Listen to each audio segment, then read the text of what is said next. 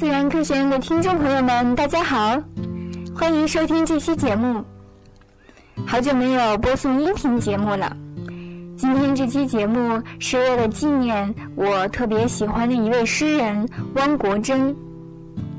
在我的印象里，汪国真是青春昂扬的年轻人的引路人。但是在前几天，四月二十六号凌晨，他因为肝癌去世了，享年五十九岁。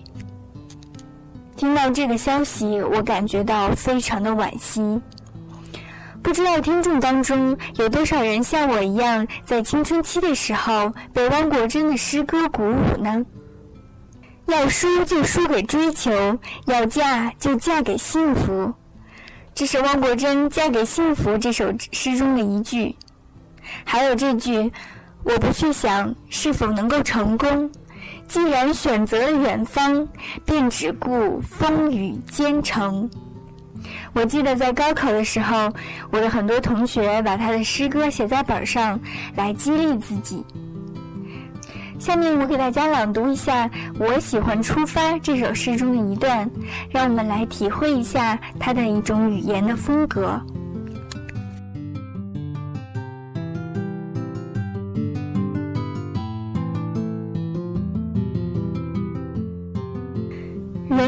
人能走多远？这话不是要问两脚，而是要问志向。人能攀多高？这事不是要问双手。而是要问意志。于是，我想用青春的热血给自己竖起一个高远的目标，不仅是为了争取一种光荣，更是为了追求一种境界。目标实现了便是光荣，目标实现不了，人生也会因这一路风雨跋涉变得丰富而充实。在我看来，这就是不虚此生。是的。我喜欢出发，愿您也喜欢。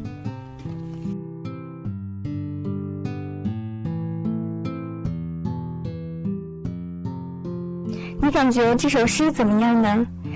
在我青春期的时候，对于这种能够鼓舞人意志的风格，非常的喜欢。其实围绕在汪国真周围的，有各种的喜欢和赞誉之外，还有很多的非议。非议最多的还是汪国真的诗，反对者认为汪国真的诗歌实际上是将千百年来的各种至理名言，以押韵分行的形式更加浅白地表达出来，是一种思想的快餐，哲理的炒卖。汪国真自己承认，我写诗一直注意对象，新诗是写给年轻人看的，没有必要写得很含蓄。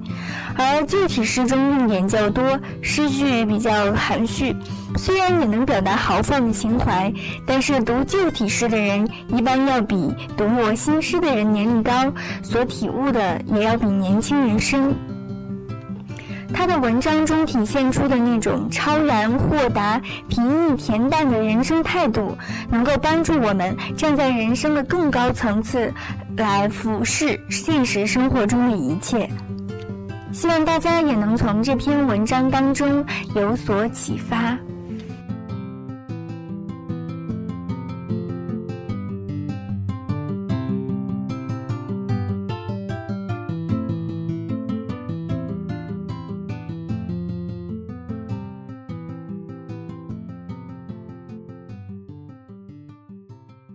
国真仓促的到了中年。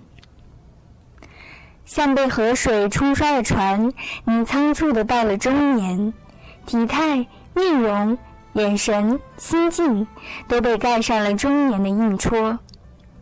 回头望去，鸟飞蝉尽，红枯绿瘦，青春已溜得不见踪影。向前看去，鹤发鸡皮，枯萎蹒跚，正在逼近。中年和正午有些相似。凝重、深邃、空旷，是生命曲线上的一个极点。站在这儿，来路一览无余，去路上你脚出的动静也大概不出其右了。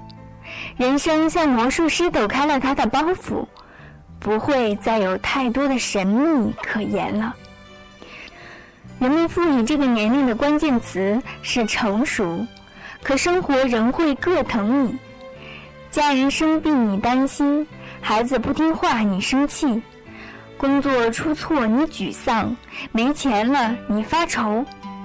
只是你学会了警惕这些灰色霉菌，不再给他们发酵生长的机会了。在你这个年龄，左手要拽着孩子，右手要搀着父母，你成了他们两边的家长。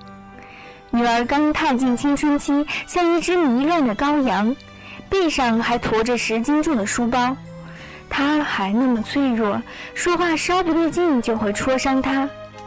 父母呢，个头缩得那么矮，走路一摇三晃的，你还忍心对他们发牢骚吗？爱人跟你一样，也在中年的河流上忙着捕捞，所以你得有自我疏通和修补的能力，你得维护你一贯的形象，大大咧咧，乐乐呵呵。这些年来，你受到岁月和生活的双重镂刻，内心也在不停的改变。沧海桑田，有的地方已经变硬了，有的地方却柔软了。从前你是树叶，环境是风，它一吹你就动。你跟着别人赶东赶西去上补习班，今天英语，明天文秘，后天管理，像猴子掰苞谷。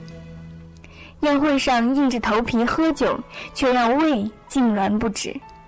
你在外边温文尔雅，在家里呲牙咧嘴，长着一身倒刺。你只想让社会接纳你，却不清楚自己要什么。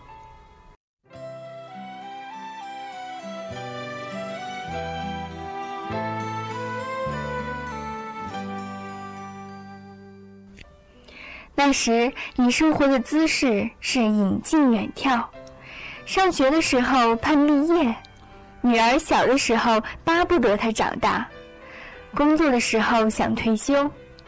在乡野时憧憬都市，追到了都市也怀念乡野。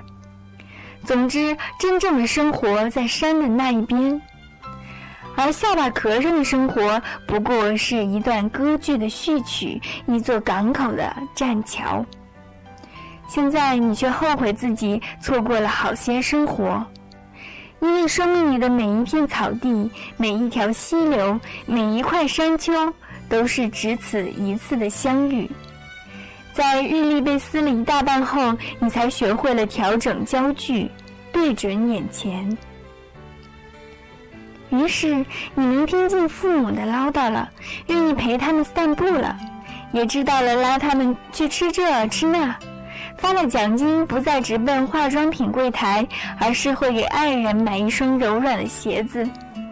你会带女儿奔到海边看一回大海，冲到上海去看一场 F 一比赛，在她最想圆那个梦，而你有能力的时候帮她圆了，因为梦也会凋谢。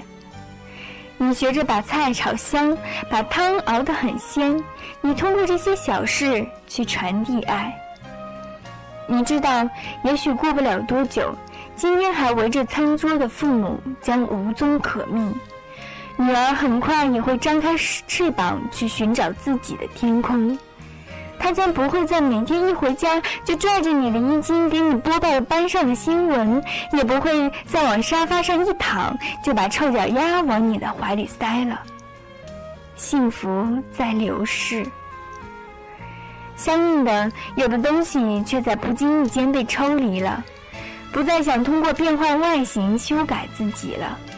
自己接纳了自己，不就等于让世界接纳了自己吗？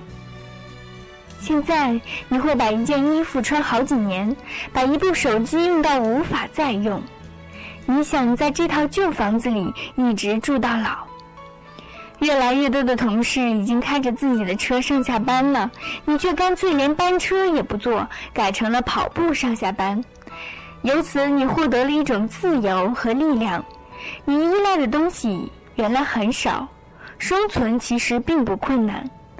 生活就是这样，当你退到了潮流的边缘，潮流反而成了不相干的背景。你也能和自己的工作和平相处了，不像以前那样蚂蚱似的在各个行当里乱跳了。因为你明白了，无论什么工作都像一块布，各有其细致明艳的正面，也有粗糙暗淡的背面。到了中年，生命已经流过了青春湍急的峡谷，来到了相对开阔之地，变得从容清澈起来。花儿谢了，不必须，还有果实呢。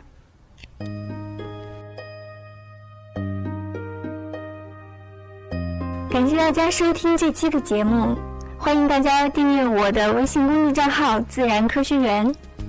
下期再见，拜拜。